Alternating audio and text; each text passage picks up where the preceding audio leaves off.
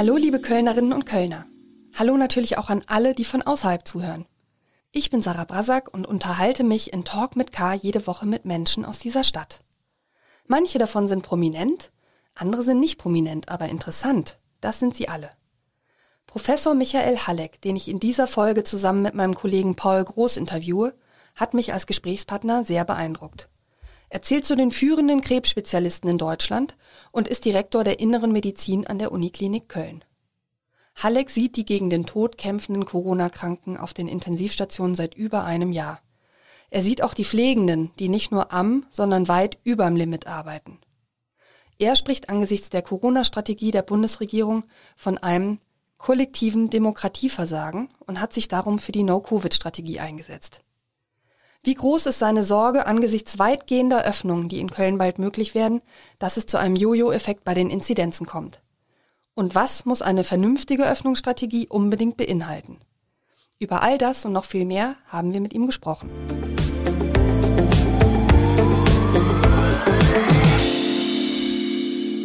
Herzlich willkommen, Professor Halleck. Schön, dass Sie die Zeit gefunden haben, mit uns zu sprechen. Sehr gerne. Herr Halleck, Sie haben in der Sendung Anne Will kurz vor der Einführung der bundesweiten Notbremse Mitte April einen für viele sehr eindrucksvollen Auftritt gehabt. Wir haben keine Zeit mehr, haben Sie damals angesichts der überfüllten Intensivstation gewarnt und von den vielen Kranken gesprochen, denen Sie auf Ihrer Visite begegnen und die Angst haben, keine Luft mehr zu bekommen. Und dann haben Sie auch noch diesen Satz gesagt. Wir haben in den Krankenhäusern das Gefühl bekommen, dass unsere Demokratie nicht mehr in der Lage ist, mit der Pandemie so zurechtzukommen, dass sich Menschen sicher fühlen. Das war ja eine sehr deutliche und eine sehr harte Ansage auch an die in der Sendung versammelte Politik. Und ich habe mich gefragt, welche Reaktionen haben Sie auf Ihren Auftritt bekommen? Die Reaktionen auf den Auftritt waren erstaunlich positiv. Also mich persönlich hat es zumindest äh, etwas erstaunt. Ich habe keine negativen Reaktionen gelesen äh, in den elektronischen Medien oder auch persönlich. Und ich habe auch keine Kritik äh, bekommen. Man erwartet ja schon mal, wenn man sich so positioniert, dass dann auch Widerspruch kommt. Und das ist zu meiner Überraschung ausgeblieben. Ich habe allerdings von den Mitarbeitern im Klinikum, Mitarbeiterinnen im Klinikum sehr positive Rückmeldung bekommen, weil ich äh, offensichtlich vielen aus der Seele gesprochen habe. Es ist halt so, dass wir in die Pandemiesituation aus einer Mischung von politischen Entscheidungen und politischen Fehlentscheidungen, Fehleinschätzungen und einer riesigen, sagen wir mal, einem riesigen Versagen der Exekutive geraten sind. Äh, man hätte mit deutlich weniger Aufwand zigfach bessere Ergebnisse erzielen können, weil es halt wesentlich einfacher ist, eine Pandemie bei niedrigen Inzidenzen zu bekämpfen als bei hohen Inzidenzen. Äh, und das kostet weniger und kostet vor allem auch weniger Menschenleben.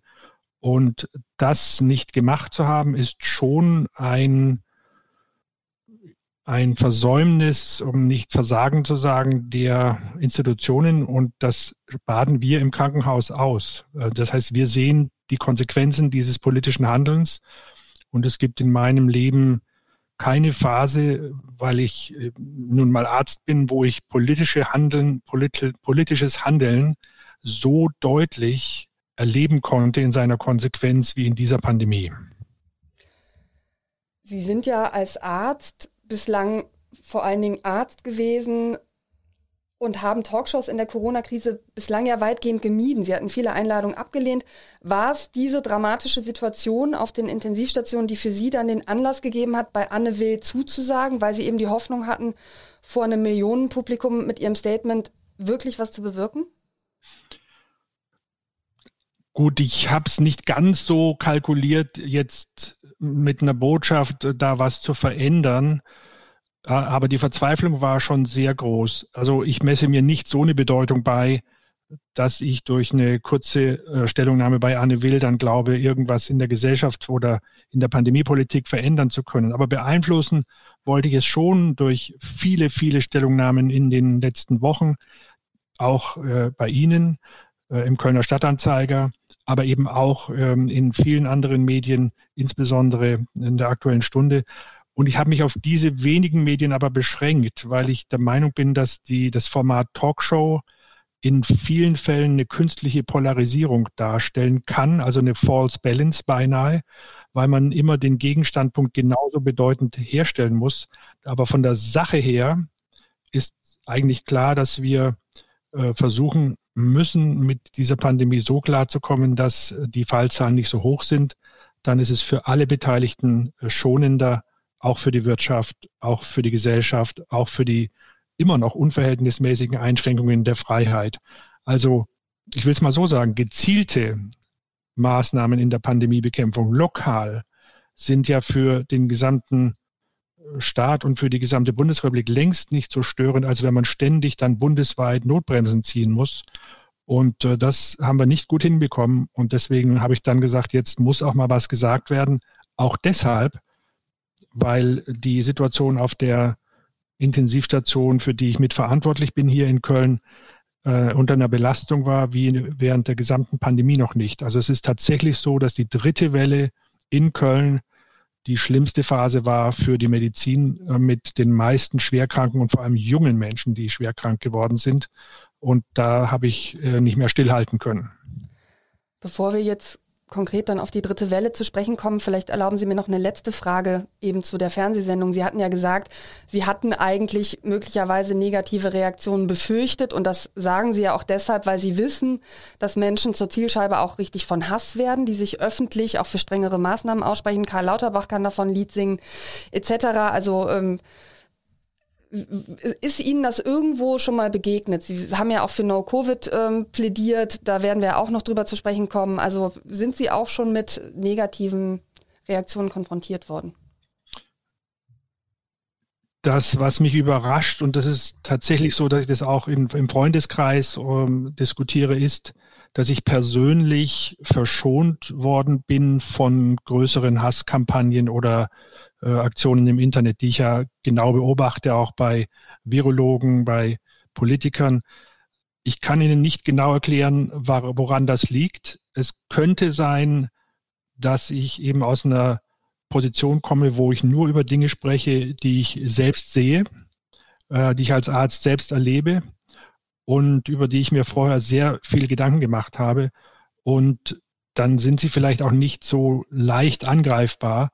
Ähm, und ein bisschen Kritik muss natürlich sein. Also es gibt immer mal schon auch einen Kommentar, aber dass mir widerfahren ist, dass ich mit Hasskommentaren überzogen werde oder anderen Kampagnen dieser Art, das habe ich zum Glück noch nicht erleben müssen.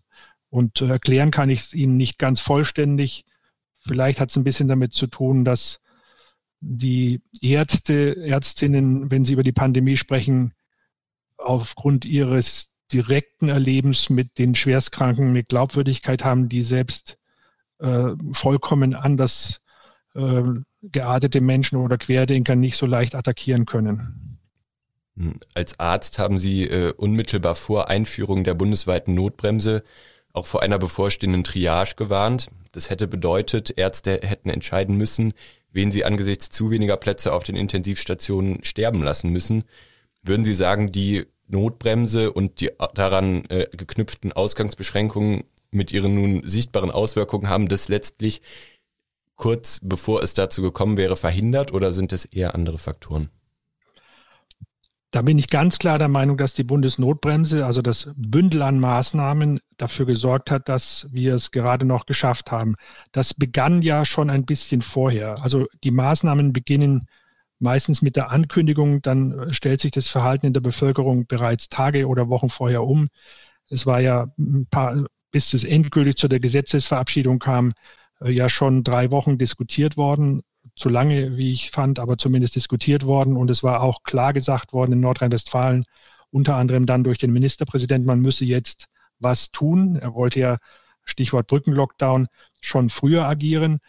Und äh, das hat dazu beigetragen, dass die Kurve abgebogen ist und zwar gerade noch rechtzeitig. Also äh, wir haben dazu Simulationen gesehen, gemeinsam mit den Kollegen von der äh, Divi, und die haben gezeigt, dass wahrscheinlich die Maßnahmen nach Ostern ungefähr bei einer Inzidenz von 150 ähm, nach geradezu noch, gerade noch davon gereicht haben, um nicht einen noch höheren Anstieg der Intensivbettenbelegung durch Covid-Patienten zu erreichen. Also wir haben in der Spitze 5600 etwa gehabt jetzt.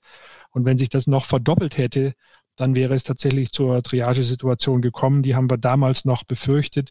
Es ist zum Glück nicht so gekommen. Aber ich möchte schon betonen, dass wir eine Triagesituation nicht ganz umgehen konnten. Also das, was ich mit dem Begriff weiche Triage äh, formuliert habe und geprägt habe. Es hat sich, es haben andere ja auch aufgenommen. Auch jetzt noch äh, verschieben wir Eingriffe. Auch jetzt noch, gerade heute auf Visite, erlebe ich Patienten, die äh, den Beginn ihrer Therapie um mehrere Wochen verschoben haben. Zum Teil, weil die Krankenhäuser überlastet waren, zum Teil, weil sie in der Situation auch Sorge hatten, äh, dort auf ähm, Infektionen und Infektionsgeschehen zu stoßen in hoher Fallzahl. Und das habe ich tatsächlich in dieser Form auch noch nicht erlebt während der Pandemie, dass wir doch sehr viele Tumoroperationen oder Tumorbehandlungen so lange verschoben haben, dass dann der Tumor praktisch doppelt so groß ist, gerade heute erlebt bei Visite. Und das ist auch eine Form von medizinischer Triage, wo sie wesentliche, notwendige, lebenserhaltende Eingriffe oder Behandlungen verschieben müssen, weil im Krankenhaus die Kapazitäten komplett belegt sind äh, durch Covid-Patienten und damit man nicht mehr handlungsfähig ist. Mhm. Sie sagen es, die Kapazitäten sind ähm, belegt. Aktuell befinden sich rund 300, äh, 130 Menschen in Köln auf Intensivstationen, die mit dem Coronavirus infiziert sind. Es gibt weiterhin nur sehr, sehr wenige freie Plätze. Was ist Ihr Eindruck, wenn Sie Visite machen auf Ihren Stationen zum jetzigen Zeitpunkt? Hier möchte ich zwei Dinge erzählen. Das erste ist, es ist jetzt deutlich besser geworden. Also man muss einfach auch ähm, die positiven Dinge klar benennen. Und wir haben seit ungefähr anderthalb Wochen, ähm, also seit Beginn der letzten Woche eine deutliche Entspannung. Ähm, die Intensivbetten sind immer noch belegt. Wir übernehmen natürlich auch viele Patienten von kleineren Häusern aus dem äh, Umland. Wenn dort Beatmungen nicht sicher funktionieren, wird äh, häufig hier angefragt, ob wir noch helfen können, ob wir eine extrakorporale äh, Oxygenierung, also diese künstliche Lunge, wie man es im Laienausdruck vielleicht sagen könnte, machen. Und äh, dadurch sind bei uns immer noch relativ viele Fälle. Aber der Druck, dass wir permanent ähm, nicht klarkommen mit den jetzigen Kapazitäten, der hat nachgelassen. Ähm, es ist eine Entspannung eingetreten und das äh, merken wir deutlich und das halte ich für sehr positiv, auch für Köln für sehr positiv. Wo wir gerade bei Visite sind, wenn Sie zurückblicken auf den Mai 2020, wo Sie ja auch schon Visiten gemacht haben, was hat sich verändert im Vergleich? Auch da waren die Intensivstationen ja sehr, sehr voll. Jetzt sind sie immer noch voll, auch wenn es zum Glück die Anzeichen der Entspannung gibt. Die Situation im Mai des vergangenen Jahres oder überhaupt 2020 war die angekündigte Katastrophe, die dann so schlimm nicht kam. Also wir hatten natürlich ein neues Krankheitsbild und waren davon überrascht, weil es eben nicht eine normale Influenza ist, sondern eine ganz andere, viel schwerer verlaufende Erkrankung, insbesondere der Atemwege. Wir haben damals schon Patienten gesehen, die ähm, sehr, sehr schwierige Verläufe hatten, die sehr lange gedauert haben. Die Beatmungen dauern manchmal wochenlang. Äh, aber es waren vorwiegend doch ältere Patienten. Äh, das heißt, der Altersdurchschnitt lag knapp über 60 und insgesamt haben wir auch sehr viele Patienten gesehen, die 70 Jahre und älter waren. Äh, das war in der jetzigen Welle ganz anders. Die Impfkampagne hat ja funktioniert. Und wir haben dann Patienten äh, auf der Station, die im Schnitt so zwischen 30 bis 60 Jahre alt sind, also deutlich jünger und die werden trotzdem schwer krank. Eine Sache hat sich übrigens nicht geändert, ist auch wichtig, die zu betonen. Man hätte ja hoffen können, dass der medizinische Fortschritt dafür sorgt, dass die Intensivpatienten besser überleben. Und das äh, ist leider kaum der Fall. Dafür haben wir statistische Daten, ebenfalls aus dem Register der Divi, aber auch eigene Daten. Wir haben alle Patienten erfasst und von Beginn an liegen wir so ganz grob äh, in Köln an der Uniklinik bei 40 Prozent ähm, der Patienten, die nicht überleben, also versterben an Covid, sobald sie auf der Intensivstation behandelt werden. Und bei Patienten, die beatmet werden müssen, ist die Zahl sogar noch schlechter. Und das hat sich nicht geändert. Das heißt in anderen Worten, wenn Sie mal dort landen, auch wenn Sie jünger sind, dann sind die Chancen relativ schlecht. Also eine Überlebensrate von 60 Prozent ist äh, nicht so hoch. Und äh, das ähm, ist auch bedrückend, weil das heißt, dass jetzt jüngere Menschen eben mit dem gleichen Risiko, mit der gleichen Bedrohung dort äh, aufgenommen werden wie die älteren Patienten. Äh, und da haben wir auch keine so richtig neuen Methoden oder Medikamente gewonnen. Das ist auch eine wesentliche Erkenntnis. Es ist ja unglaublich viel probiert worden, wenn Sie sich erinnern. Es wurde das Remdesivir äh, mit großem Klamauk eingeführt und hat letztlich nicht sehr viel gebracht. Es sind ganz viele neue Substanzen ausprobiert worden. Und das Einzige, was wirklich zuverlässig den Verlauf verbessert, ist das Dexamethason, also ein Steroid, das wir auch regelmäßig dann einsetzen und vielleicht der eine oder andere Antikörper. Aber wenn die Verläufe mal so schwer sind, dass die Patienten auf der Intensivstation sind, dann hilft eigentlich nur optimale Beatmung, optimale supportive Therapie und eine, ein sich ein Kümmern, ein sehr aufwendiges Kümmern des Pflegepersonals und der Ärzte, um den Patienten die Chance zu geben, zu überleben. Aber es gibt keine kausale Behandlung. Also ich nenne mal jetzt ein Beispiel, wenn wir eine Sepsis haben oder einen großen Tumor, der eine Intensivpflichtigkeit hervorruft, dann können wir ja immer Medikamente einsetzen gegen die Ursache. Bei Covid haben wir keine Medikamente gegen die Ursache. Und das macht dann diese schweren Verläufe auch so schwer behandelbar. Und auch bei Long-Covid gibt es bislang noch nicht wirklich Behandlungsmöglichkeiten. Ich habe neulich mit Clara Lehmann gesprochen, die eben auch sagt, dass äh, das bleibt dann auch weiterhin schwierig, aber das ist ein anderes Thema. Aber wenn ich Sie richtig verstehe, sagen Sie, die Katastrophe, die angedrohte oder angekündigte im Mai 2020, die nicht eingetroffen ist. Man kann ja jetzt von Glück sagen, dass es bei der dritten Welle, wo ja eigentlich auch sozusagen die Modellierungen deutlich drastischer waren, zum Glück dann auch die Katastrophe, die nicht eingetroffen ist, oder? Also das sehe ich ein bisschen anders. Ich glaube, die, die Situation im, im diesem Jahr war schlechter als im Mai vergangenen Jahres und vor allem war sie vermeidbar. Also bei der ersten Welle hatten wir, konnten, wussten wir vieles nicht. Bei der zweiten und dritten wussten wir genau, was kommt und äh, eine Katastrophe ist ja ein relativer Ausdruck. Also eine richtig massive Katastrophe wäre gewesen, wenn wir so viele Patienten gehabt hätten, dass wir sie nicht mehr alle hätten behandelt, äh, behandeln können mit Covid. Das ist gerade eben ausgeblieben. Also ähm, gerade eben heißt, äh, wir mussten Patienten von hier wegverlegen. Wir mussten Patienten auch mit ECMO-Anfragen ablehnen, weil wir nicht genug Kapazitäten hatten. Also das ist schon keine Situation, die besonders angenehm ist und zwar vor allem für die Patienten überhaupt nicht angenehm ist, sondern äh, lebensbedrohlich allein dadurch sein kann. Aber es ist unterblieben, dass wir Bilder äh, sehen mussten wie in Bergamo, ähm, wo wir tatsächlich überhaupt nicht mehr klargekommen sind und dann die Patienten auf den Gängen äh, gele gelegen wären oder wie wir sie jetzt in Indien sehen müssen, äh, wo es überhaupt keine Möglichkeiten mehr gibt, äh, in großer Zahl die Patienten zu versorgen. Das ist ausgeblieben, zum Glück. Äh, und das ist auch ausgeblieben wegen, wegen, äh, während dieser gesamten Zeit wegen der extremen Flexibilität der Systeme.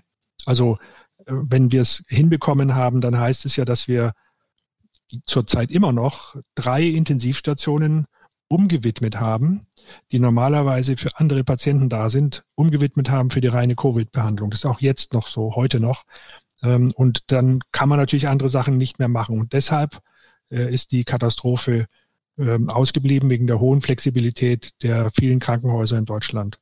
Ähm, aber ich würde trotzdem sagen, was anders ist und was ich bedauerlich finde. Die zweite und die dritte Welle, die hätten wir deutlich kleiner machen können. Wir hätten sie eigentlich durch gutes Pandemie-Management sogar verhindern können. Und äh, wenn dann eben zeitgleich 5.000 bis 6.000 Menschen auf den Intensivstationen liegen. Und ich sagte ja schon, davon überleben dann jeweils äh, so knapp die Hälfte oder etwas so um die Hälfte ganz grob gesprochen. Dann ist es ja kein Zustand, äh, mit dem man als Arzt oder Gesundheitswesen zufrieden sein kann, sondern das ist ein Management, das mehr oder weniger in Kauf nehmen muss, dass jetzt viele Menschen an einer Krankheit sterben, die als Infektionskrankheit ansteckend ist und eigentlich vermeidbar. Also so simpel ist das. Eine ansteckende Krankheit, die kann, wenn man Ansteckungen vermeidet, vermieden werden. Aber wir haben halt trotzdem zu viele Ansteckungen zugelassen und deswegen dann immer so 5000 Patienten auf den Intensivstationen. das ist keine kluge Medizin. Kluge Medizin ist präventiv, versucht äh, Krankheiten zu verhindern und dann mit niedrigen Fallzahlen so umzugehen, dass man die isoliert und ähm, vermeidet. Das äh, ist zumindest meine, mein Plädoyer, dass wir diesen Blick auf Prävention im Gesundheitswesen jetzt nicht aufgeben, sondern äh, im, im Gegenteil in den Fokus nehmen. Ähm, denn nur so kann man Infektionskrankheiten im Grunde genommen in die Knie zwingen und nicht, um das mal so ganz klar zu sagen, damit, dass man äh, sagt, äh, wir haben ja noch ein paar Intensivbetten frei, lass uns mal alles offen lassen. Das ähm, Bilder gibt es dazu viele. Eines meiner Lieblingsbilder ist, wir sagen ja auch nicht, lass uns mal die Geschwindigkeitsbeschränkungen überall aufheben auf den Autobahnen. 220 wäre auch gut, äh, denn wir haben ja noch Plätze auf den Intensivstationen frei und die Unfallchirurgen äh, freuen sich auch auf ein bisschen mehr Kundschaft. Also wenn man so beginnt, die Gesellschaft zu gestalten oder das Gesundheitswesen zu gestalten, dann schafft man ein komplett anderes Gesellschaftsbild. Und dagegen wende ich mich mit aller Entschiedenheit. Unsere Aufgabe in der Medizin muss es sein, äh, schlimmen gesundheitlichen Störungen vorzubeugen. Dafür, darauf haben die Bürger ein Anrecht. Das ist ein Recht und das ist ein genauso wichtiges Grundrecht wie die Freiheit. Und beide Grundrechte, die Freiheit und die Gesundheit hätten wir in viel größerem Maße erhalten können, wenn wir konsequenter gegen die Pandemie vorgegangen wären. Und es ist eben nicht richtig zu sagen, man muss das eine gegen das andere abwägen, sondern es ist ein Ablenken von dem eigentlichen Problem, nämlich dass wir es in dieser Pandemie versäumt haben, die Ressourcen unserer Demokratie entschlossen gegen die Pandemie so einzusetzen, dass sowohl die Freiheiten als auch die Gesundheit erhalten worden wären, wie es uns andere Gesellschaften vorgemacht haben. Als wir zu Beginn der dritten Welle miteinander gesprochen haben, da haben Sie diesen Vorwurf mit dem äh, Begriff des kollektiven Demokratieversagens ähm, auf den Punkt gebracht. Und ähm, was würden Sie sagen, hat da genau versagt und funktioniert jetzt vielleicht mit Blick auf die Notbremse auch? Ähm, was ist die Demokratie an sich? War es das föderalistische System oder waren es die Demokraten, die letztlich die Verantwortung tragen? Also das ist eine sehr politische Frage mit einer Fülle von Antworten und ähm, einige davon liegen ja auf der Hand. Wir haben zum einen es nicht gut geschafft, uns äh, fachlich so schnell zu informieren, dass wir schneller hätten agieren können. Also ich kenne zum Beispiel keinen öffentlichen Dialog zwischen dem Beginn der Pandemie und heute, der mal davon gesprochen hätte, dass man eine ganze Delegation von, ich sag mal, thailändischen oder taiwanesischen oder australischen Politikern oder Wissenschaftlern oder Beratern nach Deutschland geholt hätte oder dort hingefahren wäre, äh, um sich anzuschauen, warum das dort so viel besser gelaufen ist. Ich kenne so einen Dialog nicht. Ich habe in der Politik mit sehr vielen äh, wirklich Spitzenpolitikern gesprochen. Ich glaube, die haben das alles gelesen, aber diese, diese tiefe Auseinandersetzung mit anderen Rezepten ist ausgeblieben, weil man glaubte, dass wir das in Europa äh, schon irgendwie hinkriegen. Ähm, und ich glaube, dass man das anders hätte machen sollen, sich sehr früh mal mit Ländern intensivst unterhalten hätte müssen, die Erfahrungen haben. Europa ist ja äh, über 100 Jahre von der schweren Pandemie verschont geblieben. Äh, in Asien und im pazifischen Raum gab es mehrere äh, größere Pandemien und die waren dort auch trainierter, geschulter, erfahrener. Und diese Erfahrungen, die hätten uns gut getan. Äh, und die Ergebnisse sind halt einfach besser. Man muss es so nüchtern sagen. Und nicht, das liegt nicht nur daran, dass das eine andere Mentalität ist, sondern es liegt auch daran, dass man ein paar einfache Dinge machen kann. Der zweite Punkt ist, in der Politik ist ein Riesenunterschied zwischen dem Entscheiden von Verordnungen und Gesetzen und der Umsetzung dem Handeln. Da gibt es eine riesige Lücke. Und äh, was diese Pandemie uns gezeigt hat, ist, dass unser Staat, unsere Demokratie, und ich bin ein glühender ähm, Verfechter unserer europäischen Demokratie, weshalb ich mich ja auch so einsetze und manchmal auch aufrege, wenn es nicht klappt, dass unsere Demokratie in der Exekutive Nachlässigkeiten eingebaut äh, hat, über die Zeit, die äh, jetzt uns teuer zu stehen kommen. Zum Beispiel, wenn man eben ein öffentliches Gesundheitswesen so installiert, dass es in der Krise nicht funktioniert, dann zahlt man jetzt dafür. Zum Beispiel, wenn man Gesetze und Verordnungen macht, die darauf aus sollen, dass man im Prinzip die Kontakte reduziert, äh, indem man ähm, Kontaktbeschränkungen verordnet. Es wird aber nicht eingehalten, weil wir es auch nicht überprüfen. Dann zahlt man dafür. Und zwar die, diejenigen, die sich dran halten, genauso wie die, die sich nicht dran halten. Und äh, ich habe genügend Bilder und Beispiele gesehen, wie sie auch, dass da die, ähm, das Durchsetzen von Verordnungen und von Recht letztlich nicht erfolgreich erfolgte. Äh, zum Beispiel, wenn wir sehen, wie doch nachlässig bestimmte Alterspflegeeinrichtungen, also das heißt Altersheime, wie man es auch sagt, äh, dann zulassen mussten, dass dort vor der Impfung sehr viele Bürger gestorben sind und dem nicht entkommen konnten, dann ist es nicht in Ordnung. Und das ist ein Versagen von Kontrollmechanismen. Da hätte man kontrollieren müssen, ob die Auflagen dort eingehalten werden. Und es sind in der zu Beginn der zweiten Welle dort viele, viele Menschen gestorben, die überhaupt keine Chance hatten, dem zu entkommen. Ja, das hätte man verhindern müssen.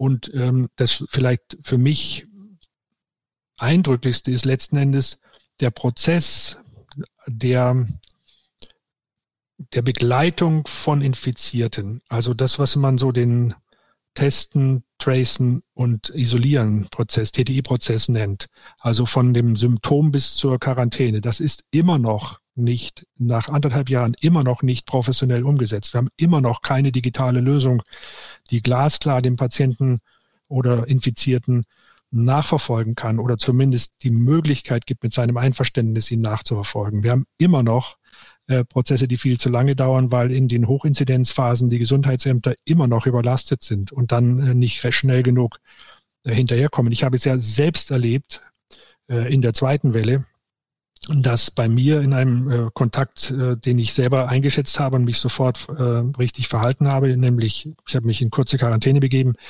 dass ich da nach zwölf Tagen verständigt werde und mir dann erzählen will, was ich zu tun habe. Ja, ähm, und diese Form von Ineffizienz, von Nachlässigkeit ist etwas, was ich nicht geglaubt hätte, dass wir das überhaupt so haben würden oder dass das überhaupt so lange bestehen kann. Und das hat mich zornig gemacht und ehrlich gesagt auch verzweifelt. Und jetzt komme ich auf ein noch etwas größeres politisches Problem.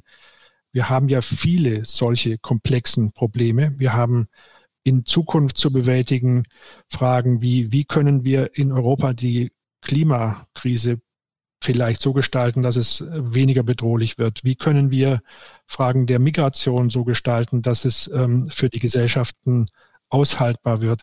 Wie können wir äh, das, die Balance zwischen bürgerlichen Freiheiten und dem Bedürfnis nach Sicherheit so gestalten, dass es wirklich funktioniert? Wie können wir es zum Beispiel auch so gestalten, dass wir nicht äh, bei der Anfahrt zu jedem Fußballspiel äh, die Sorge haben müssen, zufällig in eine Horde von Leuten zu laufen, die glauben, dass sie sich nicht an, an geltendes Recht halten müssen, weil sie bestimmte, ähm, ich sag mal, Rechte für sich in Anspruch nehmen, weil sie einen Fußballverein unterstützen. Und ich denke, das ist alles immer zurückzuführen auf Fragen der mangelnden Exekutive, die im Prinzip entweder alleingelassen ist oder ineffizient ausgerüstet. Und das ist etwas, was bei den großen Krisen, die jetzt auf uns zukommen, äh, nicht so bleiben kann, sondern hier muss die Demokratie sich fragen, wie kann sie wirksame Werkzeuge so entwickeln, dass wir in Freiheit und ähm, auch in Gesundheit leben können und uns auch wehren können gegen globale Bedrohungen. Und eine Pandemie ist eine globale Bedrohung letzten Endes. Also, dass wir da äh, gerade in dem reichen Mitteleuropa als demokratische Länder nicht in der Lage sein sollten, damit zurechtzukommen, das äh, macht mir wirklich Kummer. Im Umkehrschluss würde es doch bedeuten, dass einige Bürger sagen können, ja, wenn das die Demokratie nicht mehr leistet, dann brauchen wir sie nicht mehr. Ja, also es gibt ja manche Diskussionen, die sagen, und das haben Sie selber miterlebt in diesem heftigen Diskurs zwischen äh, den verschiedenen Abwägungen. Ja, wir seien ja schließlich keine Diktatur. Ja, so, so, also könnten wir uns ja auch nicht, wir können nicht so durchgreifen wie in China. Und ich bin froh, dass wir keine Diktatur sind. Aber wenn Sie dies, diese Frage mal umwandeln, im Umkehrschluss würde es bedeuten, dass man sagen kann, also eine Demokratie kann keine Gesundheitsprobleme bewältigen. Und das halte ich für absolut nicht äh, nachvollziehbar.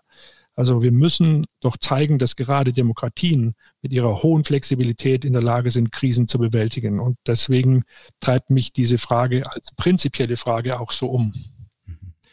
Dennoch ist es ja so, dass politische Maßnahmen in einem freiheitlichen Land nur dann wirklich erfolgreich sind, wenn sie auch akzeptiert werden. Und ähm, wir wissen ja inzwischen, dass private Treffen der wesentliche Pandemietreiber sind.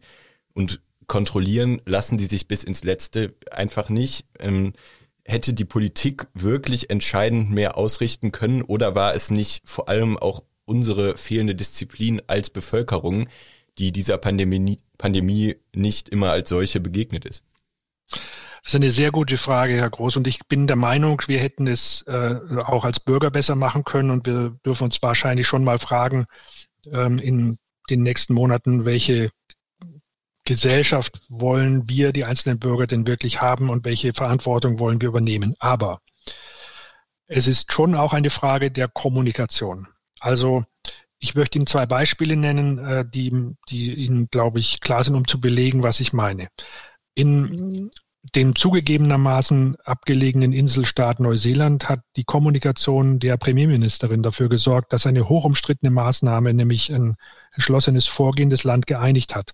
Und da muss man immerhin ja berücksichtigen, dass Neuseeland vom Tourismus abhängt. Das heißt also, eine ganz starke wirtschaftliche Einbuße in Kauf genommen hat, um mit der Pandemie fertig zu werden, weil es gelang, geschlossene Kommunikationsstränge und also klare Kommunikation zu betreiben, nicht irgendwie Widerspruch nicht zuzulassen, darum geht es ja überhaupt nicht, aber am Ende zu sagen, kommt, lasst uns das mal zusammen machen. Das ist in Deutschland nicht passiert.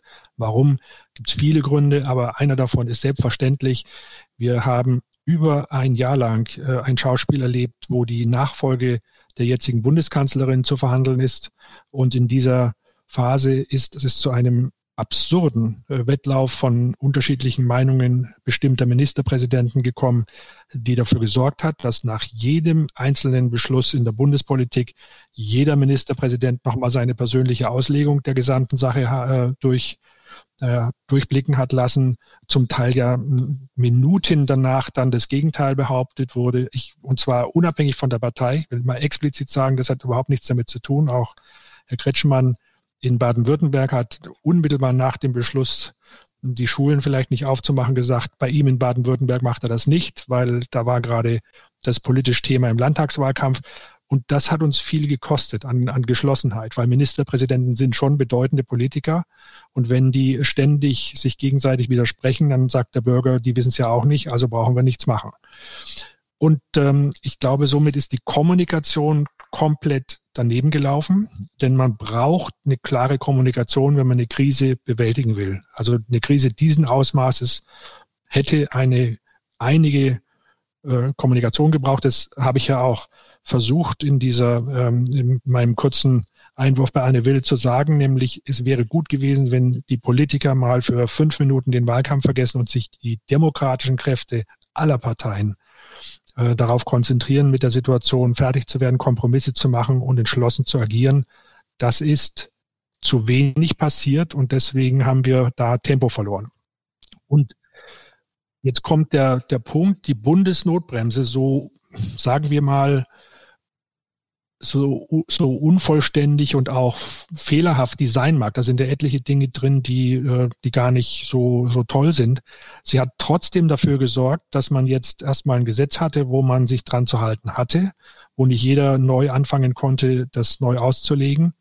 Und das hat tatsächlich dafür gesorgt, dass wir jetzt versinkende Fallzahlen haben. Also eine gewisse Disziplin braucht man halt und äh, am Ende war es dann eine späte, aber richtige Entscheidung dafür, mit einem Bundesgesetz zu sorgen, das Parlament auch einzubeziehen und dann äh, dafür zu sorgen, dass man da mal runter macht. Sie sehen ja, wie, wie erstaunlich schnell jetzt die Fallzahlen fallen plötzlich. Ja, man kann auch exponentiell abnehmen, ehrlich gesagt. Und die Kommunikation und die äh, und die Notwendigkeit, weil Sie ansprechen, die Mobilität ist natürlich bei den jüngeren Menschen schwierig. Ich habe selber Kinder in dem Alter ich weiß ganz genau, wie schwierig das für die ist und auch für mich, da Kompromisse zu erzielen, dass sie sich an bestimmte Dinge halten. Aber wenn sie die Ausgangssperre verhängen, äh, ja, dann muss auch ein 18-Jähriger oder 19-Jähriger zu einer bestimmten Zeit äh, nach Hause. Und ich halte das im Gegensatz zu einigen anderen politischen Kräften für eine zumutbare Abwägung im Vergleich zum äh, Todeskampf oder Überlebenskampf von Tausenden von Menschen. Also äh, da geht es ja nicht darum, dass man gar nicht mehr raus kann, sondern es geht darum, dass man sagt, Mensch, die Sache läuft uns komplett aus dem Ruder, könnt ihr nicht mal für ein paar Wochen ähm, versuchen, auf diese ähm, auf diese anderen Sachen zu verzichten. Ich halte es im Übrigen sogar für besser, als selektiv die Künstler, die Gastronomen, die Restaurationen, also äh, alle, die jetzt auch den Handel komplett zuzumachen, ähm, weil wir da schon auch eine sehr selektive Einschränkung haben von Grundrechten von bestimmten Branchen, die nicht so systemrelevant zu sein scheinen. Meiner Meinung nach sind sie das schon. Also ich kann ehrlich gesagt die, die Sorge und den Zorn der Künstler super gut verstehen. Äh, denn die hätten auch von einem effizienteren Pandemie-Management profitieren können und schon wieder längst äh, unter kontrollierten Bedingungen aufmachen können, Theaterveranstaltungen machen können. Die sind ja im Großen und Ganzen sicher oder Konzerte unter bestimmten Voraussetzungen. Also Sie merken schon, ähm, ich glaube, durch eine klarere Kommunikation wären die Bürger auch bereit gewesen, es mitzugehen. Und 75 Prozent der Bürger haben es ja immer unterstützt. Es gab überhaupt nie, zu keinem Zeitpunkt, äh, eine, eine Mehrheit, die gegen die Kont Maßnahmen waren, gegen die Pandemie. Das heißt, es wurde, wenn ich das so klar sagen kann, auch häufig Politik gemacht im Interesse von Minderheiten. Und das habe ich auch nicht so gut verstanden. Bevor wir auf die jetzt bald anstehenden Öffnungen zu sprechen kommen, würde ich diesen dritten Aspekt gerne nochmal mit Ihnen thematisieren. Wir haben ja über die Verantwortung der Politiker und Politikerinnen gesprochen oder der Ministerpräsidenten, die eben mehr Verantwortung hätten zeigen müssen. Wir haben über die Verantwortung des Einzelnen gesprochen. Aber es gab natürlich auch die Wirtschaft, wo man ja eventuell sagen könnte, die haben natürlich auch Druck gemacht. Also ich nehme mal Beispiel Homeoffice für Arbeitnehmer. Das ist ja letztlich erst seit kurzem auch ein Recht, dass man sagen kann, ich, ich will zu Hause bleiben während der Pandemie. Ja? Also da die Schnelltests in Unternehmen, die kamen ja auch relativ spät und so weiter. Wenn wir jetzt auf die Gesamtsituation in Köln blicken, es sind 666 Menschen seit dem Ausbruch der Corona-Krise gestorben. Plakativ gefragt, hätten wir in Köln nicht auch weniger Tote haben können, wenn sich die Politiker diesem Druck einfach weniger gebeugt hätten, der offensichtlich ja auch von der Wirtschaft kam? Die einfache Antwort ist ein Stück weit ja, äh, aber das, äh, die Antwort, warum das so äh, kam, ist wesentlich komplexer. Ich glaube, dass man die wirtschaftlichen Interessen schon berücksichtigen darf. Also zumindest die ganze Produktion in Deutschland komplett runterzufahren, ist eine Entscheidung, die, die man sich wirklich sehr gut überlegen muss, weil das kann zu einer Massenarbeitslosigkeit führen, die wir nicht erlebt haben. Sie sehen ja, äh, dass viele Branchen, im Übrigen ähm, sagen wir das auch Freunde, die sagen, wir haben überhaupt keine wesentlichen Einbußen, fünf Prozent oder weniger. Ja, das heißt, die Wirtschaft kam gut durch und stellen sich vor, wir hätten jetzt eine Massenarbeitslosigkeit. Das wäre wahrscheinlich noch viel schlimmer als das, was wir jetzt zurzeit schon haben. Ich glaube, dass diese Abwägung hätte, ähm, also, dass die schon gut ist, aber Sie weisen auf einen wichtigen Punkt hin. Dann muss, kann man schon auch die Unternehmen verpflichten, sich an bestimmte Auflagen zu halten. Und Sie haben ja zwei genannt. Homeoffice bringt wirklich viel. Äh, der, die Kontrollen am Arbeitsplatz, ähm, hygienische Maßnahmen bringen wirklich viel. Auch die zum Teil nachlässigen Umsetzungen in Großraumbüros oder andere Dinge, die äh, in der Kantine ähm, sind bei einigen Unternehmen nicht so toll gelaufen, bei anderen sehr gut. Und an diesen Punkten hätte man Verpflichtungen klarer formulieren können. Und dann wäre das, ähm, hätte das zusätzlich dazu beigetragen. Der wichtigste Punkt ist aber, der Druck der Wirtschaft kam noch anders. Der Druck der Wirtschaft hat in Deutschland suggeriert, als gäbe es die Abwägung Wirtschaft gegen, gegen Gesundheit oder äh, Einschränkung von Produktivität und Gesundheit.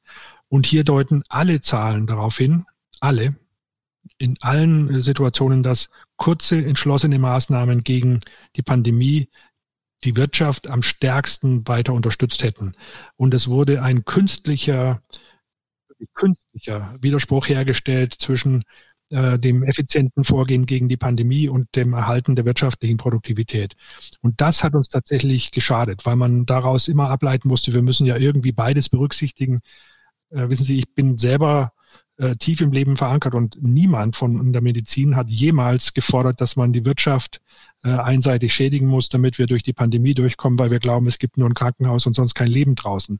Und äh, das hat sich aber komplett irgendwie in, in die Köpfe einiger Berater übrigens auch und dann einiger Politiker eingegraben, dass man entweder die Wirtschaft oder das Gesundheitswesen schützen kann oder die Gesundheit, aber nicht beides. Und das war ein konzeptioneller Irrglaube und Fehler, der uns tatsächlich viel gekostet hat. Auch Menschenleben. Jetzt ähm, wird sich ja ähm, trotzdem wieder die Frage stellen, wann können wir was öffnen mit Blick auf die hoffentlich weiterhin sinkenden Infektionszahlen. Ähm, der Handel und die Gastronomie in Köln stellen sich jetzt darauf ein, ähm, dass in Zukunft oder in Kürze wieder mehr geht. Ähm, ist Ihnen das zum jetzigen Zeitpunkt eigentlich zu früh oder ähm, denken Sie, das ist mit Blick auf die sich wirklich entspannende Situation jetzt im Sinne des Gesundheitsschutzes und des Schutzes der Wirtschaft eine gute Idee? Also da habe ich eine klare Meinung. Mir wäre es lieber, wir würden bei niedrigeren Inzidenzen öffnen. Ähm, und zwar, weil die, der Aufwand dann bei niedrigen Inzidenzen den Zustand zu erhalten, ist viel kleiner als bei hohen. Also stellen wir uns vor, bei 100 machen wir auf. Äh, was machen wir denn bei 105, äh, wenn es wieder hochgeht? Und der, die, der Aufwand, das äh, so stabil zu halten, ist riesig, weil man permanent aufpassen muss. Ähm, und es kostet schlicht und einfach dann, wenn man den Zustand hat, mehr Energie, mehr Maßnahmen, als wenn man bei 35 oder weiter unten äh, die Öffnungen zulässt. Und es kostet vor allem äh, möglicherweise mehr Menschenleben. Das heißt also, der Aufwand ist am Ende der gleiche. Man muss nur die Impulskontrolle, ähm, also das heißt, das, den, den, den Wunsch der Menschen nach jetzt sofortigem Erleichtern, das, das was ich so, die, die Kontrolle über solche Impulse so gestalten, dass man damit klarkommt. Jetzt bin ich Realist und sage, okay, wahrscheinlich wird es nach Bundesnotbremse, haben es ja nun mal im Gesetz so sein, dass ab 100 Öffnungen passieren. Das wird ja auch jetzt bundesweit und auch hier in Köln und in der, im Land Nordrhein-Westfalen so angekündigt. Und da ist es mir dann lieber, jetzt es realistisch zu gestalten und dann Öffnungen zu machen, die einigermaßen sicher durchführbar sind. Zum Beispiel Konzentration auf Außengastronomie. Äh, das halte ich für vernünftig, dass man das mal zunächst startet. Dann äh, nochmals, ich würde es für wichtig halten, jetzt endlich digitale Lösungen einzuführen, die beim Restaurantbesuch auch eine gewisse Dokumentation ähm, äh, ermöglichen.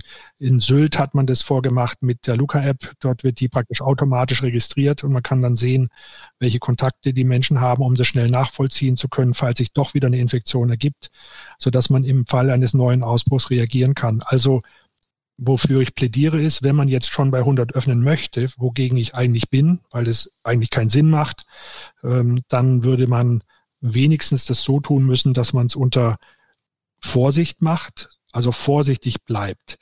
Wir haben jetzt ein Jahr lang immer wieder politische Entscheidungen erlebt, die unter der Annahme des bestmöglichen Szenario erfolgt sind. Also äh, es könnte jetzt ja auch gut gehen, ja.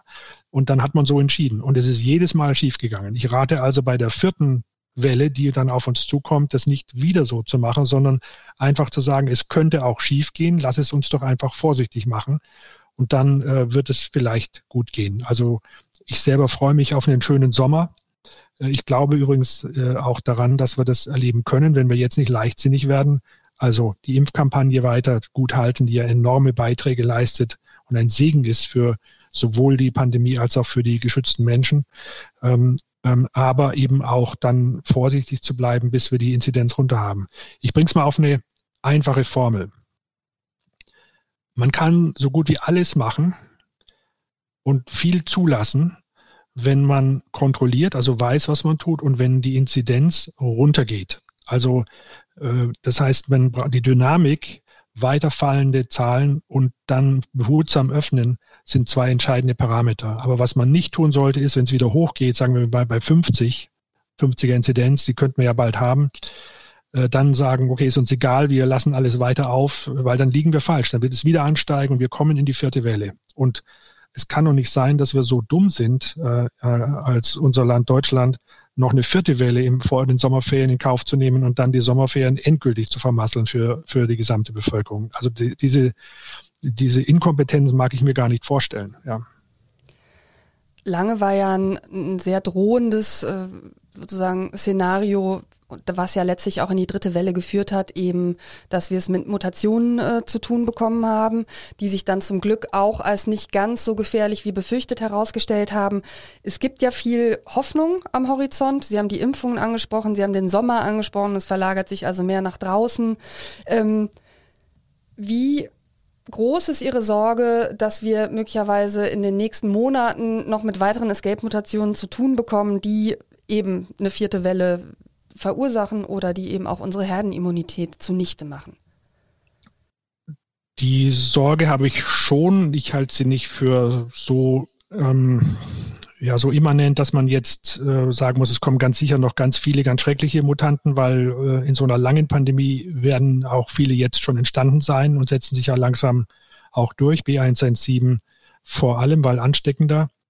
Aber auch hier ist natürlich eine Niedriginzidenz die beste, der beste Schutz. Mit wenig Infektionsgeschehen haben Sie statistisch gesehen ein zigfach erniedrigtes äh, Risiko, dass neue Mutanten entstehen. Und zu einem würde ich Ihnen ähm, nicht ganz recht geben. Ich glaube, dass die dritte Welle nur entstanden ist, weil wir eine Mutation hatten. Also die Maßnahmen im äh, Winter hätten gereicht, wenn wir sie fortgeführt hätten, um die zweite Welle zum Stoppen zu bringen. Aber drunter ist halt B117 durchgewachsen.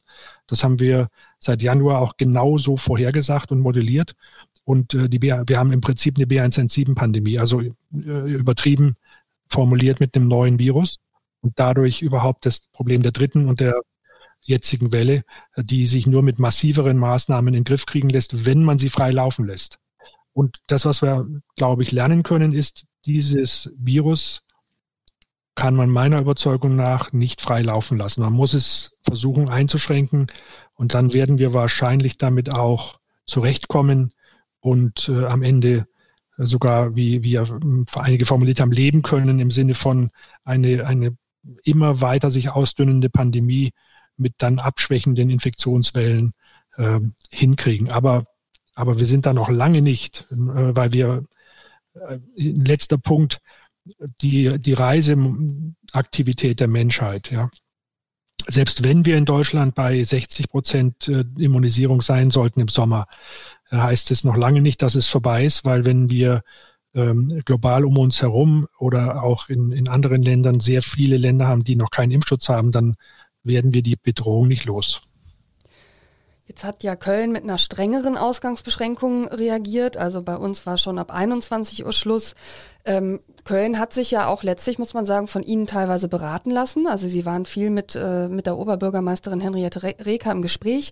Wie würden Sie jetzt, wenn wir langsam mal so am Ende des Gesprächs nochmal so ein, auch so ein Fazit, wenn man das so sagen kann, nach mehr als einem Jahr Corona-Krise ziehen kann, wie ist Köln durch die Pandemie gekommen und wie zufrieden sind Sie eigentlich mit der politischen Leistung, die hier in Köln jetzt in der Corona-Krise zum Ausdruck gekommen ist? Also das ist eine sehr komplexe Frage und zwar, weil ich habe äh, den Eindruck gehabt, dass man sich hier wirklich Mühe gibt, die äh, Situation in den Griff zu bekommen und dass ähm, insbesondere die Oberbürgermeisterin für sämtliche wissenschaftlichen Argumente ein sehr offenes Ohr hatte. Äh, man hat auch, das haben Sie ja mitbekommen, dann teilweise Verordnungen oder Maßnahmen nicht durchsetzen können, weil das Land ganz klar gesagt hat, nein, das geht nicht. Äh, da sind bestimmte Regeln und das muss landeseinheitlich durchgeführt werden. Und dann konnten wir zum Beispiel eine konsequente No-Covid-Strategie in Köln gar nicht fahren. Das hätte man machen können, aber da unterliegt auch die Stadt bestimmten ähm, Regelungen und das konnte äh, weder die Oberbürgermeisterin noch ich ändern. Das Dritte ist, ähm, was jetzt für diese Ausgangssperre ge gesorgt hat, und das, daran sehen Sie auch eine gewisse, ja, sagen wir mal, Sensibilität dem Thema gegenüber ähm, Köln hat schon versucht, ähm, so zu reagieren, dass man das hier in den Griff kriegt. Und was die Stadt, wie mich persönlich auch sehr besorgt hat, ist, dass wir plötzlich hochgeschossen sind von relativ niedrigen Werten auf Werte über 200 und dann diese Situation hatten mit den übervollen Intensivstationen. Ich glaube, das liegt an zwei Faktoren in Köln, nämlich erstens äh, den sehr vielen jungen Menschen, die in der dritten Welle einfach die Pandemie getrieben haben. Sie werden sind ja auch zum Teil kränker geworden. Zweitens natürlich an den sozialen Ungleichheiten in unserer Stadt, äh, mit den äh, zum Glück auch von Ihnen sehr gut berichteten ähm, äh, Unterschieden in der, in der Herkunft. Also ich glaube, da möchte ich ein Kompliment machen. Sie waren eine der ersten Zeitungen und ich glaube eines der ersten Medien, das mal klar gezeigt hat in Deutschland, dass das stadtteilabhängig ist. Mit einer extrem starken Differenzierung äh, zwischen zum Beispiel Hahnwald und Chorweiler. Und das hat die Aufmerksamkeit bundesweit gelenkt auf die sozialen Unterschiede, die hier in Köln natürlich besonders stark gewirkt haben. Und da hilft dann auch gerade in der Mobilität junger Menschen eine Ausgangssperre, um äh, eine Stunde nach vorne zu legen. Und das war eine richtige Maßnahme. Zufrieden kann man nicht sein. Das Ergebnis ist im Grunde genommen ähm, so wie in Deutschland eben auch. Ich glaube, da liegen wir dann irgendwo jetzt auch mit im Durchschnitt. Und ich gebe zu, ich hatte den Ehrgeiz oder ich glaube auch die Stadtspitze, es ein bisschen besser zu machen. Und äh, das ist dann Stand heute nicht gelungen, vielleicht phasenweise mal in der zweiten Welle. Da lagen wir recht gut. Aber jetzt in der dritten mussten wir, sind wir ungefähr so durchgekommen wie der Rest der Republik mit sogar einer Phase, wo wir die meisten Intensivpatienten hatten pro Bevölkerung. Äh, in Deutschland, die Großstädte, trifft es da natürlich immer härter. Also ich glaube, wenn es so läuft, kann man nicht zufrieden sein. Wir sind aber auch nicht sehr viel schlechter als der Rest. Die Stadt hat dann ja auch versucht, ähm, mit Schwerpunktimpfungen in Chorweiler auf diese äh, hohe Inzidenz dort beispielsweise genau. zu reagieren. Halten Sie so Maßnahmen äh, für richtig und hätte das vielleicht auch viel früher äh, schon gelingen können, mit gezieltem Blick auf Stadtteile und Städte und die dortigen Inzidenzen? Ohne Wenn und Aber ja. Ähm, Sie erinnern sich, dass ich wir haben das sehr früh besprochen, auch mal zusammen, meine ich, dass ich darauf hingewiesen habe, dass diese Unterschiede da sind und dass man sie nicht tabuisieren sollte, weil sie letztendlich, es geht ja gar nicht darum, äh, Menschen zu stigmatisieren wegen äh, schon gar nicht wegen ihrer Herkunft, sondern dass da ein soziales Problem zu sein scheint, vielleicht auch ein Kommunikationsproblem. Und ich war Ihnen dankbar, dass Sie das damals aufgegriffen haben, ähm, weil das die Maßnahmen, die man jetzt macht und die ich vollkommen unterstütze, die hätte man vielleicht sogar früher schon beginnen können, ähm, es sind eventuell wären sogar ähm, Kommunikations- und Aufklärungskampagnen möglich gewesen, aber das wirkungsvolle Konzept jetzt da zu impfen, das halte ich für eine sehr gute Maßnahme, weil man darüber Infektionsketten effizient unterbrechen kann. Herr Leck, wir kommen langsam zum Ende des Gesprächs. Wir haben viel über die Politik gesprochen. Sie haben viel über die Politik gesprochen und die Maßnahmen. Sie haben viel über die Situation auf den Intensivstationen gesprochen. Ich würde gerne zum Ende nochmal auf Sie persönlich zu sprechen kommen. Und zwar mit der Frage, was haben Sie persönlich seit März 2020 dazugelernt, im Guten wie im Schlechten? Ich habe viel gelernt und ich glaube, ich werde noch lange brauchen, das alles zu verarbeiten. Ich habe gelernt, dass ich hier im Klinikum ähm, und auch in meiner Familie äh, Personen habe, Menschen habe, mit denen ich gerade in so einer Belastungssituation super gerne weiterarbeite oder arbeite und auf die ich mich total verlassen kann. Das ist ein tolles Gefühl. Ähm, und das äh, ist vielleicht das Positivste überhaupt äh, aus der ganzen Krise. Ich habe in der No-Covid-Initiative Leute kennengelernt, die sich gesellschaftlich engagieren, die ich vorher nicht kannte und die einfach nur äh, dort Vorschläge machen wollten, weil sie unserem Land, unserer Demokratie helfen wollten, da gut durchzukommen. Und das fand ich ein super tolles Erlebnis. Ich habe natürlich auch gelernt, dass wir solche Insuffizienzen haben, die wir ja in dem Interview besprochen haben. Und das hat mich sehr nachdenklich gemacht. Und tatsächlich mir sogar die Frage ähm, gestellt, ob ich mich nicht mehr in der Politik engagieren muss, um das zu verbessern. Ich habe mich aber dagegen entschieden, weil ich glaube, dass ich äh, viel zu gerne Arzt bin.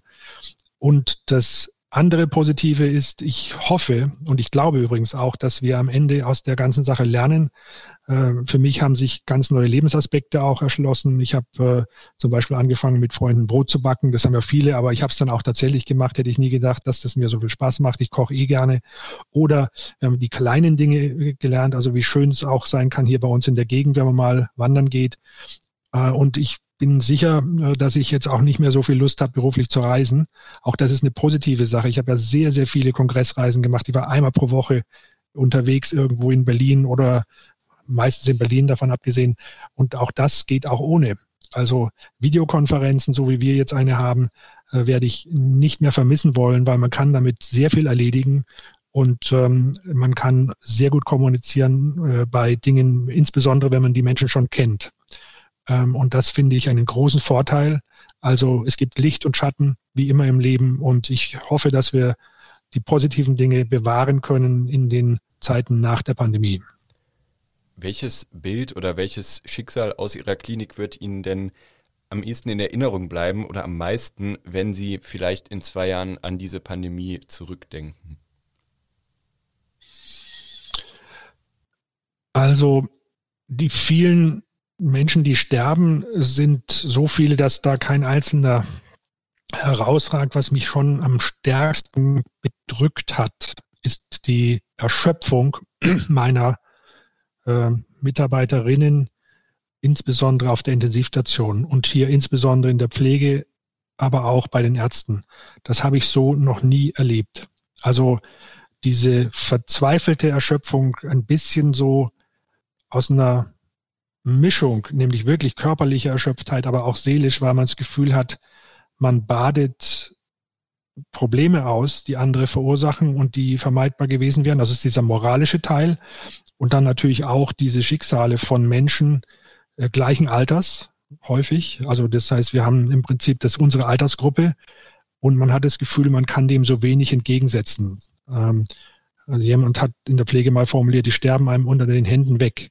Und dieses Gefühl der Ohnmacht, äh, während man diesen Beruf ausübt und liebt, äh, das hat mich sehr bewegt und wir werden da jetzt auch viele Gespräche führen in den kommenden Wochen, um das aufzuarbeiten. Ähm, das ist mein stärkster Eindruck aus dieser Zeit. Herr Halleck, wir bedanken uns sehr für dieses informative und ausführliche Gespräch bei Ihnen. Ich danke Ihnen sehr für die Zeit und dass Sie mir die Gelegenheit gegeben haben, das so auszudrücken. Dann sagen wir alles Gute und bis bald. Dankeschön.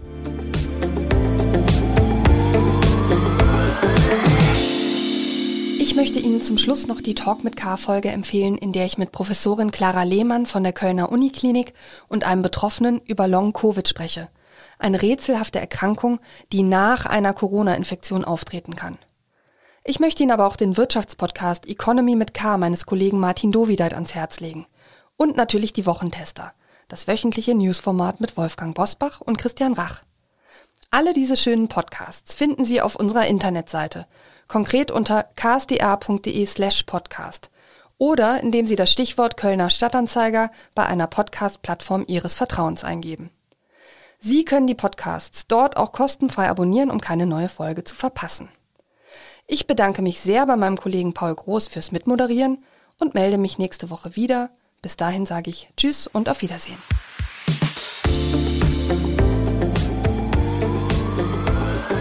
Talk mit K.